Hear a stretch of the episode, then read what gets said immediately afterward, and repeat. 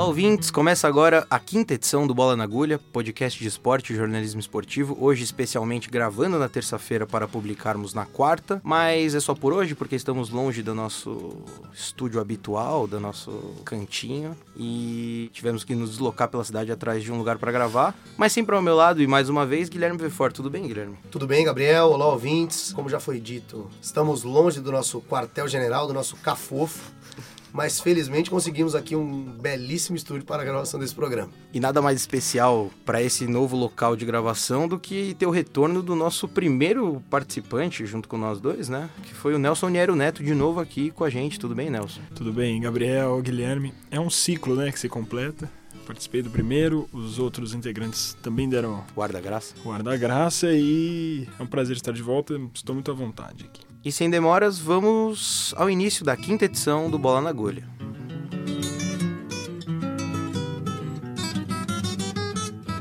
A concessão do complexo esportivo do Pacaembu irá atrasar um pouco. Isso porque a Prefeitura de São Paulo, ao entregar as informações sobre o complexo para a empresa que arrematou a concessão, errou nas medidas do terreno. E não foi um erro pequeno, foi um erro de 10 mil metros quadrados. A Prefeitura informou que o complexo tinha 75 mil metros quadrados, quando na verdade ele tem 65. Isso impede que a concessionária deposite os 75 milhões de adiantamento na conta da prefeitura e, por consequência, atrasa o início das obras.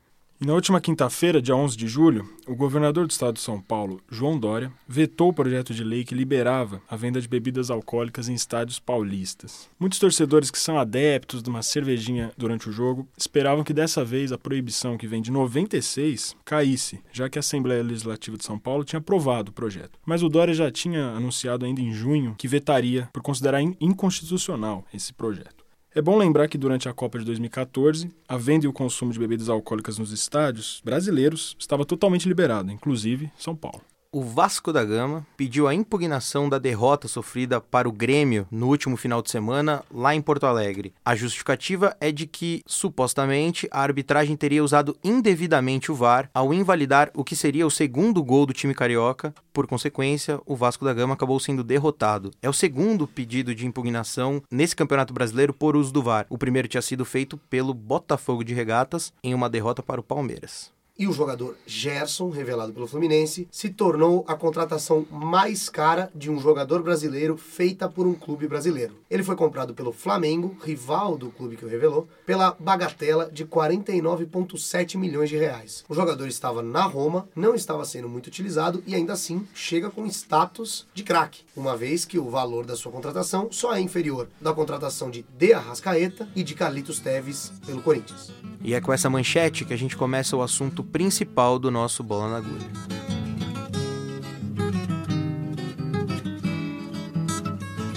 É, como bem disse o Guilherme, o Gerson, um garoto recém-promovido ao, ao esporte profissional, se tornou a contratação mais cara da história do Flamengo de um jogador brasileiro. O Flamengo que já tinha batido essa marca para jogadores estrangeiros esse ano com a compra do Arrascaeta. E aí chama a atenção como os valores das transações do futebol têm ficado cada vez mais absurdos e tem progressivamente aumentado ao longo dos anos. Se a gente pegar o Real Madrid na Europa, bateu o recorde de contratação dessa janela europeia. Chegou a mais de 300 milhões de euros em contratações divididas em 5, 6 jogadores. Os times estão gastando cada vez mais. Em média, cada janela de transferência europeia e a gente já vai explicar melhor como são as divisões, gasta-se 1,5 bilhão de euros quando tem contratações mais chamativas do Neymar, quando ele foi para a França, do Cristiano Ronaldo, quando ele foi para a Itália. Os valores sobem ainda mais, chegando a 2 bilhões, 3 bilhões de euros. E esses valores, eles têm flutuado cada vez mais e ficado cada vez mais caros, que eles geram uma série de, de consequências. Uma delas, que é interessante de, de dizer, é uma espécie de especulação a respeito do preço. Então, as ações dos clubes, elas são planejadas para que o preço de um jogador não aumente. Então, por exemplo, um clube evita demonstrar interesse num jogador, como é o caso do Barcelona agora, que quer trazer o Neymar de volta para o Barcelona. Um dos correspondentes da imprensa esportiva brasileira, o Marcelo Beckler, que cobre o Barcelona,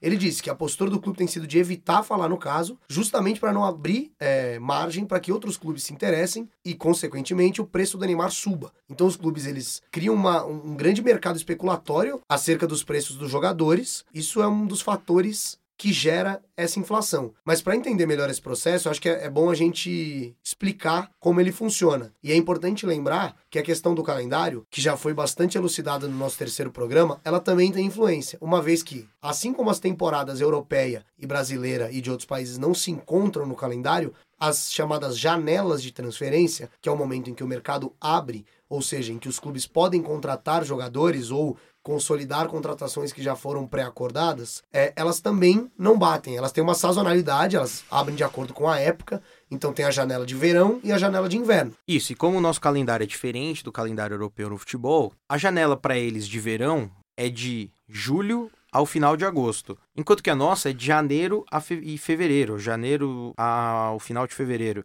E aí, além disso, tem as janelas de inverno, que são períodos menores, que para os europeus é a do fim do ano, e para nós é a do meio do ano, agora de julho. Então há uma discrepância na periodicidade da Europa e do Brasil, o que escancara ainda mais a não imersão do Brasil num circuito mundial do futebol. Ainda assim, mesmo com esse problema de imersão, sempre que o mercado de transferência abre, é um grande burburinho. O momento atual, por exemplo, em que a temporada europeia está parada, é um momento em que os principais assuntos da imprensa esportiva estão relacionados ao mercado de transferência da Europa. Isso se deve muito à globalização das transferências, que veio com algumas mudanças em como elas podem ser feitas. Mas nem sempre elas foram do jeito que elas são hoje. É, Guilherme, vamos fazer um histórico aqui para a gente entender melhor.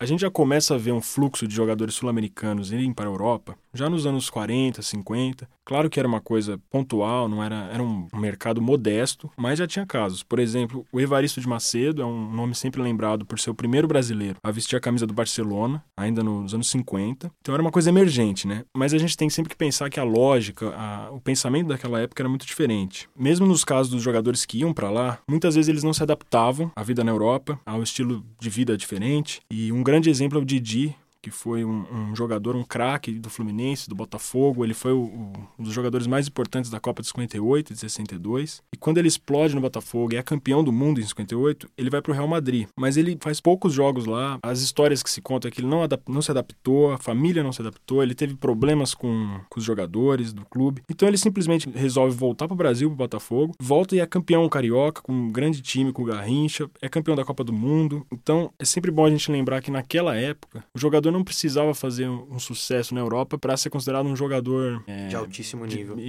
e, bem sucedido. Que é o totalmente contrário de hoje, né? Hoje existe um, uma escada muito evidente que você se destaca em um centro menor, pensando para nós brasileiros, você se destaca no centro menor da América Latina, o time brasileiro por ter um poder de compra, por ter bola na agulha, ou melhor, bala na agulha, é, para contratar, é, acaba tirando esses caras da, da América do Sul. Os caras vêm jogar no Brasil e você percebe hoje um, uma quantidade imensa de jogadores estrangeiros jogando no Brasil. E depois eles vão para Europa num fluxo de sucesso na carreira realmente. Se o jogador é muito bom e muito promissor e ele fica no Brasil, ele é tido como a carreira dele tenha fracassado. Mas como você estava contando, é um fluxo que começa lá nos anos 50, 60. Tem, por exemplo, o Real Madrid, que é o Real Madrid mais vencedor da história tinha Di Stefano no ataque, tinha o Puskas no ataque, jogadores estrangeiros que formaram um time histórico do Real Madrid, que tem o seu rendimento, pode ter só o seu rendimento comparado agora ao time digníssimo Cristiano Ronaldo e seus Blue Caps. Mas, Gabriel, se me permite, te. Para não deixar também a fama do Brasil é, negativa, Sim. queria dar um exemplo de sucesso daquela época, ainda voltando aí nos anos 50 e 60, mas que mesmo sendo um caso de sucesso tem uma peculiaridade, uma particularidade que hoje em dia a gente não consegue nem imaginar, que é o caso do Julinho Botelho. Julinho Botelho foi um ponta-direita brasileiro que explodiu aqui na Portuguesa de Desportos, a Lusa do Canindé, fez muito sucesso. O Julinho foi vendido para Fiorentina da Itália, na época tinha um bom time, e ele se tornou um ídolo enorme, enorme na Itália. Uma identificação com os italianos. Para vocês terem uma ideia, em 96 a Fiorentina realizou uma enquete, uma votação para eleger o melhor jogador da história e quem ganhou foi ele. Mas olha que coisa interessante, o Julinho tinha jogado a Copa do Mundo de 54 e apesar da melancólica campanha brasileira, ele, ele jogou bem, ele fez gols, saiu como destaque. Em 58, por uma iniciativa própria, ele escreve uma, uma, uma carta para a CBD, na época, a CBF da época, e recusa participar da Copa. Ele dizia que, primeiro, que o calendário não ia bater, ele ia chegar muito em cima para os treinos, o campeonato italiano estaria rolando e ele e a seleção estaria treinando, mas também ele se sentia de certa forma culpado por não jogar no Brasil. E ele disse: é melhor que um jogador que jogue no seu próprio país represente a seleção. Então é uma coisa hoje impensada. Até o cara que era o exemplo de sucesso na Europa não era visto assim, digamos, como um cara indispensável na seleção. Tanto que ele não vai e quem fica no lugar dele, ninguém menos que Garrincha. Então eram outros tempos e aí isso começa a mudar a partir dos anos 70. O site 442 que é uma revista eletrônica e um site de notícias também inglês, britânico, ele costuma fazer quizzes no seu site, mas são sempre muito informativos e com uma apuração de dados muito verídica. Eles fizeram uma lista com os 25, 25, 30 nomes de jogadores que bateram recordes de transferências. Por essa lista a gente conseguiu chegar a uma série de conclusões. Primeiro que é o crescimento exponencial dos preços. O Cruyff foi vendido na década de 70 do Ajax para o Barcelona por 900 mil euros. Hoje o Neymar é vendido do Barcelona para o PSG, Paris Saint-Germain, por 900 milhões de reais. É um salto exponencial. Mas, além disso, a gente ainda conseguiu ver como o mercado de transferência dos atletas atleta se comportou ao longo das décadas. A gente tinha um começo ainda muito bagunçado, muito esporádico, como o Nelson contou, e isso começa a mudar a partir da década de 70 quando principalmente o futebol italiano começa a entrar no, no, mercado de futebol com uma força muito grande de atração desses grandes craques. Da década de 70 até a década de 90, a Itália praticamente domina as contratações dos grandes jogadores. Chegou a contratar o Maradona na década de 80, uh, eh, o próprio Careca, que jogou no São Paulo Futebol Clube. Na o... seleção brasileira de e Tele. na seleção brasileira de Tele, que também treinou o São Paulo Futebol Clube. É, e além do Careca e do Maradona, tem, tem outros dois grandes times que se formaram nessa época, né? Que eram o time dos alemães alemães da Inter de Milão, né? Sim. né? E o time dos holandeses do Milan, que tinha Rijkaard, Van Basten e Gullit, mostrando que, assim, a Itália naquele momento ela tinha poder econômico para comprar jogadores das grandes potências do futebol. Inclusive trouxe o Zico do Brasil, trouxe o Sócrates também, Casa que naquele momento próprio Casagrande jogou no Torino e outros jogadores que eram bastante importantes no cenário do futebol brasileiro. Não, e, e, aí nos anos 90 isso é mantido, basta ver que o Zidane jogou na Juventus, o Ronaldo jogou na, na Inter. A partir dos anos 90 também começa uma movimentação muito intensa das marcas de transformar esses jogadores em marcas mundiais. Então Estrelas. a Nike, é, a Nike começou a fazer uma série de propagandas com o Ronaldo, joga bonito, Ronaldinho Gaúcho. Esses caras passam a ser astros. Ainda nos anos 90, você tinha uma série de jogadores que fizeram a carreira no Brasil e, nem, e não são nem um pouco menosprezados por isso na história, os olhares de quem estuda futebol ou torce. É muito pelo contrário, né? Por serem, por terem se consagrado em grandes clubes brasileiros antes de saírem para a Europa, muitas vezes eles são mais lembrados que outros. Acho que tem com certeza. Sim. Casos importantes aí de caras que fizeram sua seu pé de meia aqui nos clubes brasileiros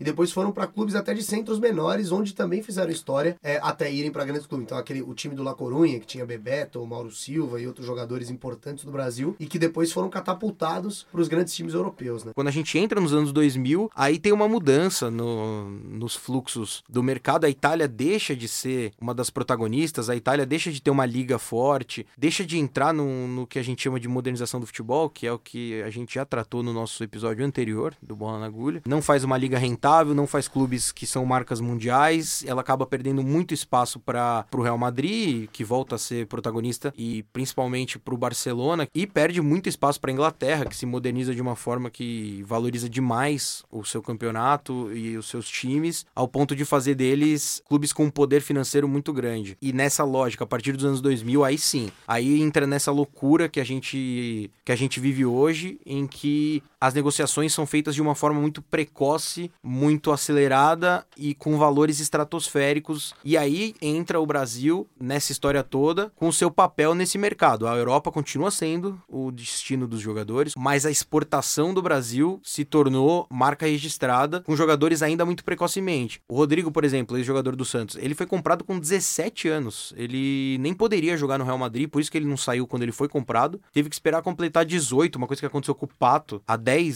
anos atrás, quando ele foi contratado pelo Milan e teve que esperar para estrear. Isso se deve também a algumas mudanças é, que aconteceram na legislação brasileira acerca das transferências no finalzinho do século XX, ali pelos anos 90. Quando a gente fala de transferência dos jogadores, a gente não pode fugir de uma questão que é a situação do jogador como profissional, a posição dele em relação ao clube, como que é essa relação. E para falar disso, a gente tem que entrar um pouquinho na Lei Pelé. Nos anos 90, o nosso Edson Arantes do Nascimento, ele era ministro ministro dos esportes do Brasil e ele começa a, a arquitetar, a conversar com, com bastante gente para aprovar uma lei, continuação de uma lei que já existia, que era a Lei Zico. E o que, que ele esperava com essa lei? Regulamentar a situação do jogador de futebol como um profissional, uma profissão mesmo, com direitos e deveres é, regulamentados na lei. E uma das coisas principais que o Pelé queria era acabar com o passe. Em toda a história do futebol brasileiro e mundial, os clubes tinham o passe do jogador. Então, o que isso quer dizer? Na prática, o jogador era propriedade do clube, porque o clube tinha o poder sobre ele não só quando existia um contrato assinado e, uma, um acordo de, de você estar tá jogando por um ano aqui no meu time. Quando a,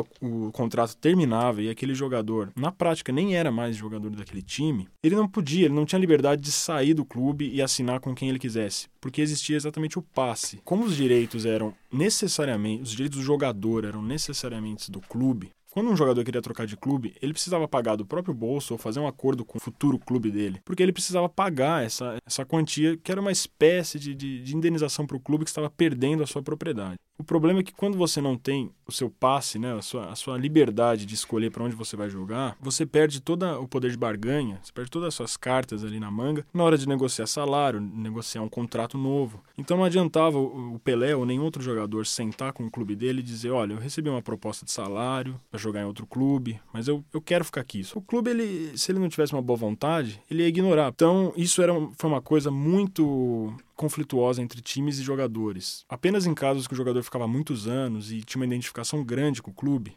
o clube liberava ele no final da carreira, dispensando o seu passe. Mas a maioria dos casos, os times e os jogadores tinham uma queda de braço, que o jogador acabava ameaçando, mas eu, eu vou jogar com má vontade, vou fazer corpo mole. E aí o clube falava: se você fizer isso, você vai acabar com sua carreira, você nunca vai sair daqui. Então era uma relação muito complicada. Então, depois de uns cinco anos de, de escrever a lei, de passar, a Lei Pelé é aprovada em 98 e o passe finalmente acaba no Brasil. Mas a autonomia pretendida pelo Pelé ao desvincular essas amarras do jogador com o clube acabou amarrando o jogador num outro e no terceiro aspecto dessa relação comercial que hoje em dia existe, que é o empresário. Então, na prática, se a autonomia do jogador, que antes era tolhida pelo clube, hoje ela é tolhida pelo empresário. O empresário é um terceiro pilar nessa relação, alheio ao futebol, que passa a gerenciar a carreira do atleta e fazer um intermédio desse atleta com o clube que ele joga atualmente, o clube que ele potencialmente vai jogar, e por aí vai. É realmente alguém que agencia e gerencia a carreira dos atletas.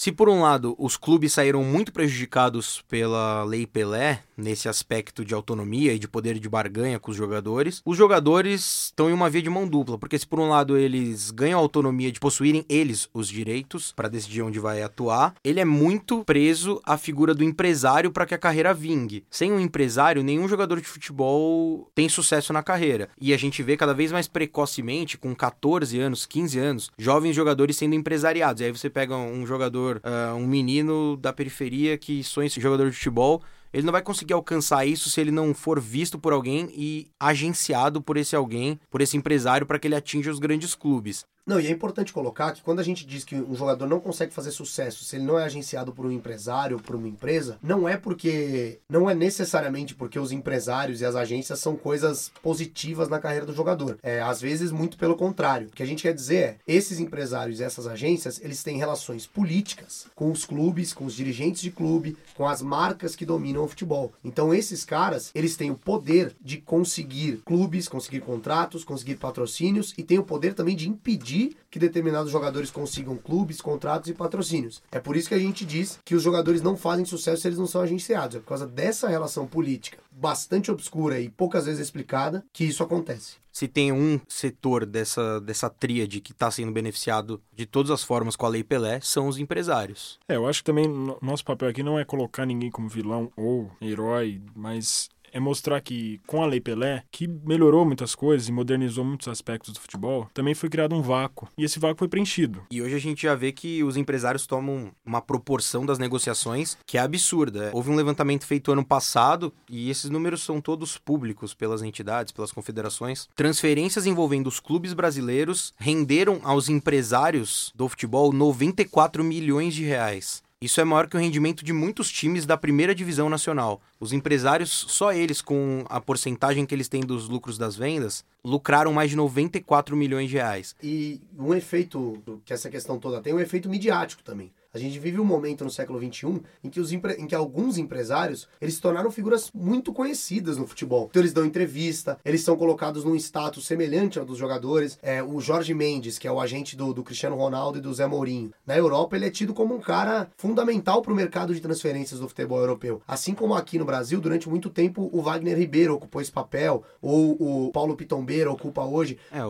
o Wagner Ribeiro, ele teve no seu, na sua caderneta de Neymar, Robinho, Lulinha. Uh, uh, é, o todos jogadores do mesmo nível. É uma situação estranha, né? Porque os empresários que teoricamente deveriam cumprir um papel de mediação das relações jogador e clube, eles acabam cumprindo um papel de protagonismo, inclusive como o Gabriel já pontuou, levando muito dinheiro em cima dessa relação que eles constroem. Se por um lado os empresários foram os maiores beneficiados da Lei Pelé e os jogadores estão numa via de mão dupla, os clubes em regra foram os maiores prejudicados, porque eles perderam a capacidade de barganha, a capacidade, a autonomia na negociação, porque eles estão muito reféns dos jogadores. E na prática, não estão refém dos jogadores, estão refém dos empresários. Só que aí você pega grandes clubes que disputam títulos anualmente, que têm relevância nacional e que são vitrines para os clubes europeus, ou seja, são uma possibilidade de perspectiva positiva para os jogadores, eles têm um atrativo maior. Então, uh, um clube que nem o São Paulo Futebol Clube,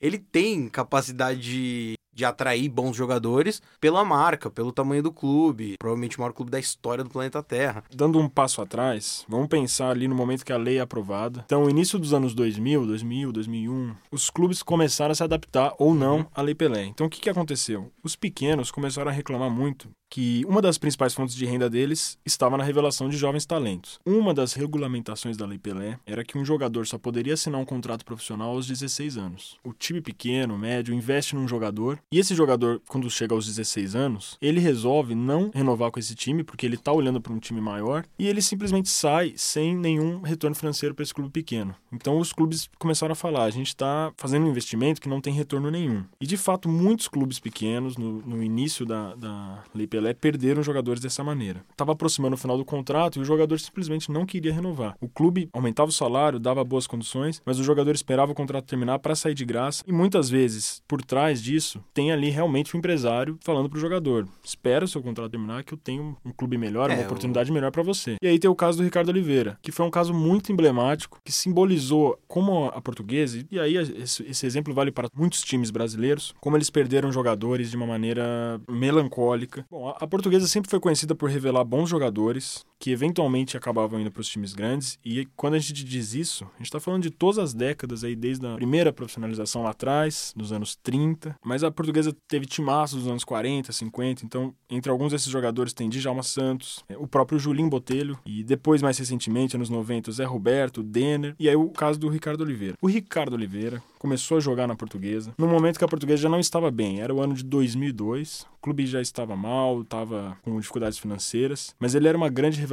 da base e já se via que ele tinha potencial para ser um grande jogador do futebol nacional. A portuguesa naquele ano não foi bem e foi rebaixada na campanha do Brasileiro de 2002. Era um time que nem, nem lembrava o elenco que fez grandes campanhas nos anos 90. Mas apesar dessa campanha, o Ricardo Oliveira ainda foi um destaque, ele se valorizou muito e começou a chamar a atenção de vários clubes. Nisso, a, a, diretoria da Portuguesa já esperava que uma negociação do Ricardo salvasse as contas do time, que, naquele momento rebaixado, precisava montar um novo elenco para disputar a Série B e voltar para a primeira divisão. Mas aí a diretoria da Portuguesa ela não se atentou ou ela minimizou o risco de uma nova realidade que a Lei Pelé trouxe para o futebol brasileiro, que era o seguinte: se um jogador está com três meses de salários atrasados, é o artigo 31 da lei. Ele tem todo o direito de entrar na justiça e pedir anulação do contrato. Ele perde o vínculo com o clube e ele está livre para assinar com quem ele quiser. E como a portuguesa estava devendo salário para todos os jogadores naquele momento, o Ricardo Oliveira ele entra na justiça e pede essa, essa quebra do vínculo e simplesmente assina o contrato com o Santos. A portuguesa ia perder muitos jogadores dessa forma nos anos que viriam. Bom, o Ricardo Oliveira vai para o Santos, é vice-campeão da Libertadores, seis meses depois. Rapidamente ele já acerta o contrato com o Valência da Espanha. Aí no mesmo país ele está no Real Betis depois e é vendido para o Milan por 17,5 milhões de euros. Mas antes mesmo disso, na virada do século, a FIFA já começou a perceber que os clubes menores, de menor expressão dos países, parariam de investir na base porque isso não seria rentável. Os jogadores muito bons, de altíssimo nível, teriam mercado fora daquele time e sairiam daqueles clubes menores sem estarem preocupados com o retorno financeiro que extraíram para esses clubes. Aí a FIFA, ela aperfeiçoa o mecanismo de solidariedade. É uma porcentagem de toda transação que é destinada ao clube formador. A formação do atleta é considerada dos 12 aos 23 anos e cada ano que o jogador permanece no clube se acrescenta uma porcentagem que pode atingir no máximo 5%. E mesmo que haja uma quebra no contrato, o que vale no mecanismo de solidariedade é o período que o jogador ficou no determinado clube nesse tempo de, de formação, que é dos 12 aos 23 anos. E toda essa articulação do mercado que a gente explicou aqui, envolvendo os empresários, envolvendo os clubes e os jogadores, e a inflação cada vez maior desse mercado, foi preciso que a FIFA fizesse também sanções aos clubes que não cumprissem com as suas obrigações nas contratações.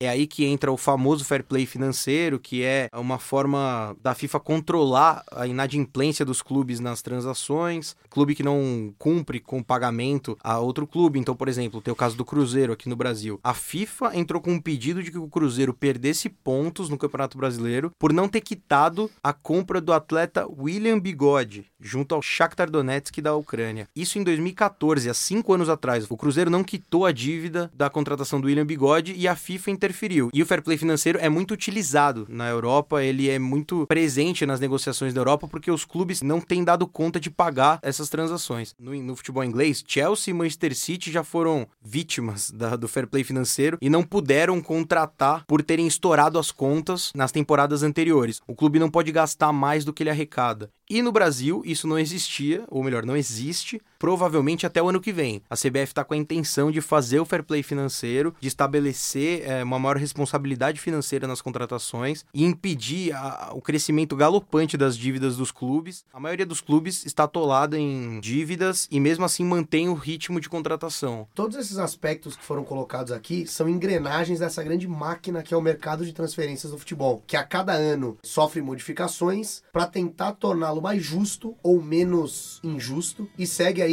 agitando e remexendo as manchetes ao redor do mundo.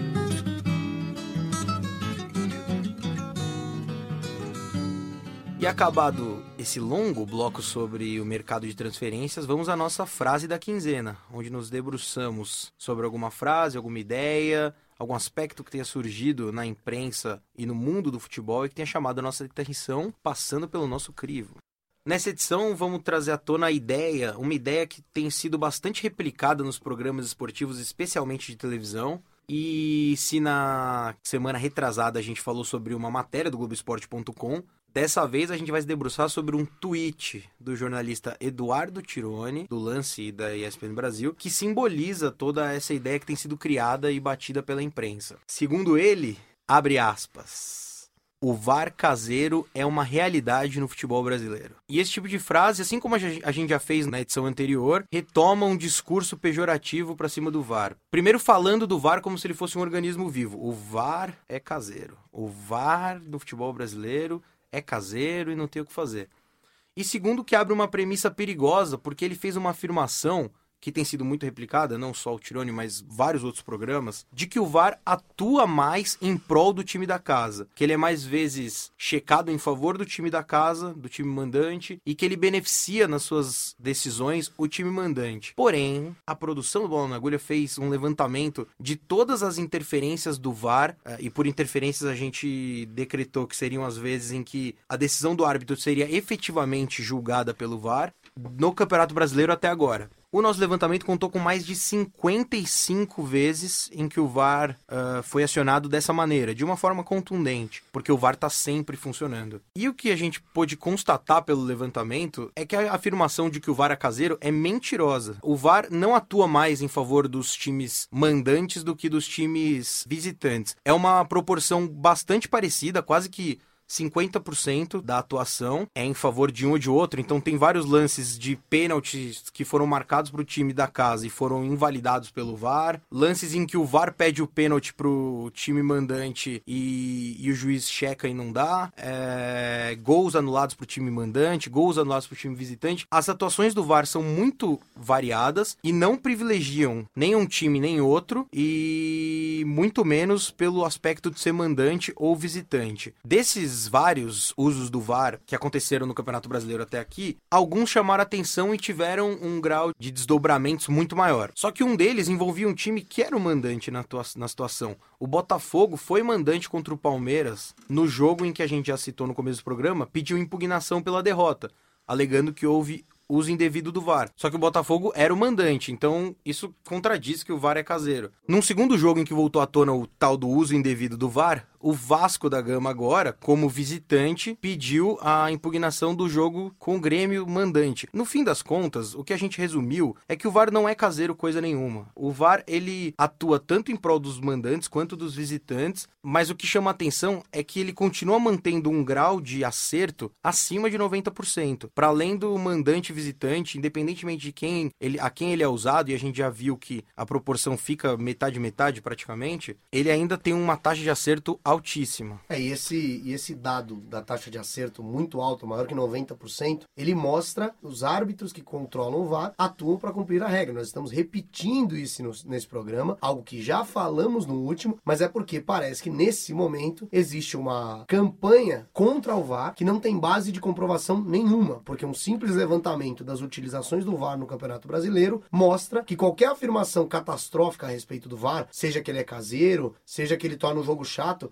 é uma afirmação extremamente equivocada e, e para não dizer que é leviana, para não dizer que é, que é desonesta até. Acima de qualquer coisa, é uma afirmação que desinforma, porque ela não é baseada em nenhuma estatística, em nenhum levantamento, e ela é desmentida quando a gente vai olhar o uso do VAR. É, e é bom reforçar que o espaço amostral desse levantamento foram as 10 primeiras rodadas do campeonato, que dá aí 100 jogos. Pegamos apenas uma rodada e, e tiramos conclusões precipitadas. Foi basicamente tudo que rolou no Campeonato Brasileiro até agora. Foram 100 jogos no total e mais ou menos 60 jogos em que houve interferência do VAR. 61, 62 jogos e que, em que houve interferência do VAR de alguma forma. Desses 62 jogos, a gente fez um recorte das vezes em que o VAR foi usado contundentemente. Então, por exemplo, se algum momento o juiz fez uma marcação, o, o VAR fala no ouvido dele alguma coisa e logo depois ele manda o jogo seguir, a gente entendeu que não houve uma atuação contundente do VAR para ele checar se o lance foi válido ou inválido.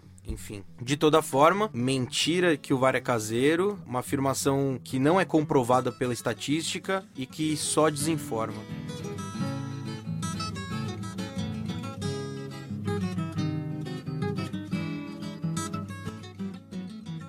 E vamos chegando ao bloco final do Bola na Agulha desta quinta edição, bloco dos destaques, em que cada um traz uma pílula que tenha achado interessante nesses 15 dias. Uh, e o meu, uh, queridos Guilherme e Nelson, Uh, é sobre o Adilson, jogador do Atlético Mineiro, ex-jogador do Atlético Mineiro, que encerrou a sua carreira por problemas cardíacos que foram diagnosticados pelo departamento médico do clube. Aos 31 anos, o jogador teve que encerrar a carreira pela possibilidade de agravar os problemas cardíacos que ele tinha e ter consequências maiores, não só para a carreira, como para a vida dele. Uh, nesse sentido, o Globoesporte.com fez um bom levantamento com todos os casos de jogadores que tiveram problemas cardíacos diagnosticados e ou pararam de jogar ou tiveram alguma consequência trágica. O caso mais emblemático, o primeiro caso mais emblemático foi na Copa das Confederações de 2003, quando no jogo no jogo Camarões e Colômbia, um jogador camaronês por conta de um infarto faleceu durante o jogo. Isso ficou famoso no Brasil em 2004, quando o atleta Serginho faleceu num jogo contra o São Paulo Futebol Clube no Morumbi, também por problemas cardíacos, e chama a atenção como esses problemas têm ficado cada vez mais recorrentes. O Globoesporte.com conseguiu listar quase 30 jogadores, todos da década de 90 para cá, que sofriam ou sofrem com problemas do coração e têm de ter a sua carreira encurtada por isso. E é interessante pensar que, se por um lado tem a inovação e a evolução médica para diagnosticar esse tipo de problema, por outro lado, parece que a intensidade cada vez maior do futebol exigiu que os clubes e que os departamentos médicos e que a FIFA, no geral, não fosse tão negligente com exames médicos e com a condição médica dos jogadores. A partir dos anos 90 e dali em diante, o futebol começa a ficar muito mais corrido, muito mais intenso e jogadores com determinadas condições são impedidos de jogar para não colocar em risco a sua integridade física. Mas quantos jogadores já não devem ter tido algum tipo de disfunção cardíaca que poderia acarretar num, num problema fatal desde a década de 50, 60, 70 e simplesmente isso era pouquíssimo investigado, pouquíssimo tornado público. É um movimento que começa com força nos anos 2000, consequentemente ou não, quando um jogador infelizmente faleceu na prática do, do futebol. Bom, meu destaque na verdade é um compilado das mais recentes peripécias do menino Neymar cara tá marcado no nosso programa. Que é considerado o Peter Pan da bola e nesse momento está envolvido num embrólio no que tange a sua transferência, o seu possível retorno para o Barcelona. E no último fim de semana, o menino Ney, em seu instituto na Praia Grande, em São Paulo, declarou que o melhor momento que ele viveu no vestiário em sua vida foi justamente após a goleada do Barcelona por 6 a 1 sobre, sim, o PSG, atual clube do menino Neymar. Depois disso, ele se reapresentou ao clube francês, ele que teoricamente deveria ter se reapresentado na semana do dia 8, se reapresentou só agora ao clube francês e, segundo o jornal L'Equipe da França, já conversou com o brasileiro Leonardo, diretor do Paris, e disse abertamente que quer retornar ao Barcelona. O clube catalão quer o jogador de volta e fez uma proposta para o PSG, uma proposta de 40 milhões de euros, mais a chegada dos atletas Dembélé e Felipe Coutinho. Proposta essa bastante inferior ao valor pago pelo PSG por Neymar no ano de 2017. 900 milhões de reais. Exatamente, 900 milhões de reais. A proposta do Barcelona de agora não chega a 160 milhões de reais, mais os dois jogadores que com seus valores de mercado também não atingem essa quantia. Então, o nosso menino Ney, que nos últimos anos vem jogado cada vez menos em quantidade e qualidade, enfrenta mais um momento de turbulência em sua carreira, que parece parece entrar em uma decadência de imagem e de desempenho. Bom, muitas coisas me chamaram a atenção nesse final de semana esportivo. Tive uma certa indecisão na hora de trazer um destaque para vocês. Eu sei que você quase trouxe um destaque do São Paulo Futebol Clube. Ele ia trazer o destaque do soberano, né? Do Jason. Eu sempre tô. Então, sinônimo. Eu sempre tô procurando a aprovação de vocês, então eu mudei algumas vezes. E eu escolhi dar um destaque pro futebol feminino, um assunto que a gente tá sempre procurando acompanhar aqui e falar no programa. A gente dedicou o nosso segundo episódio, ou segunda edição, como o Gabriel prefere, a esse tema. Então eu queria contar aqui que no sábado o Santos fez 9 a 0 no esporte de Recife, pelo Brasileirão. A gente tem visto que resultados assim, elásticos, no Campeonato Brasileiro de Futebol Feminino não são incomuns, mostram que existe um abismo entre os, clubes, de estrutura, de, de atenção que o clube está dando para essa categoria. E um, uma coisa chamou a atenção que na saída do, do jogo, a atleta Sofia Sena, do esporte, reconheceu as prioridades do Santos, mas procurou justificar, é, em parte, por que ela, ela vê que isso acontece. E ela argumentou: enquanto a gente treina três vezes por semana, a gente sabe que o Santos, a equipe feminina do Santos treina todos os dias. Então ela disse: falta foco do esporte é, em nós, no time feminino. Não existe uma prioridade. E ela disse também que não adianta você dar uma bola em um horário para treinar e esperar que as meninas resolvam e façam o resto. A gente pode ter raça, pode ter vontade, pode ter amor, mas só isso não vai ganhar o jogo, disse ela. E aí, Gabriel, Vefor e nossos ouvintes, vocês estão achando que o Santos, então, que fez 9 a 0 tá numa situação melhor? Serias Bom, da Vila. As Serias da Vila realmente tem uma, uma estrutura boa, o Santos é, investe e tem cuidado bem dessa, dessa, dessa categoria, mas a situação do futebol brasileiro feminino no Brasil causa problemas para os clubes que, mesmo quando eles se preparam, eles tentam se planejar, não conseguem fugir dessas questões. Na madrugada da terça-feira, dia 16, a treinadora do Santos, a Emily Lima, postou nas redes sociais um vídeo das atletas dormindo em um saguão do hotel no sofá, aquela, aquela poltrona que, que tem no, no saguão. Vários atletas deitados ali de qualquer jeito, uma coisa super desconfortável, uma cena bizarra. Isso foi em Manaus, porque o time tem um jogo na quarta-feira, 17, à noite, contra o Iranduba, na Arena da Amazônia, também pelo Brasileirão. E aí a Emily explica que o, o que aconteceu foi o seguinte: o voo era na terça-feira. Ele foi adiantado pela CBF, que ajuda a fazer essa logística de viagens, foi adiantado para segunda-feira. Mas ao chegar em Manaus, elas descobriram que não tinha reserva no hotel. Então elas elas dormiram nessa madrugada que passou no saguão do hotel para só no dia seguinte, na véspera do jogo, ter um quarto de hotel. Então ela escreveu o seguinte: Essa é a organização do nosso futebol para as mulheres do Brasil. Saímos de Santos às três da tarde e a senhora CBF e a senhora Palas, a empresa que faz a, logística da viagem, não tinham voo para amanhã, que era terça-feira. Então aconteceu isso. O voo foi na segunda e na antivéspera do jogo, as atletas profissionais de futebol dormiram no saguão de um hotel. Realmente tem muito a se fazer ainda pelo futebol feminino, principalmente no Brasil.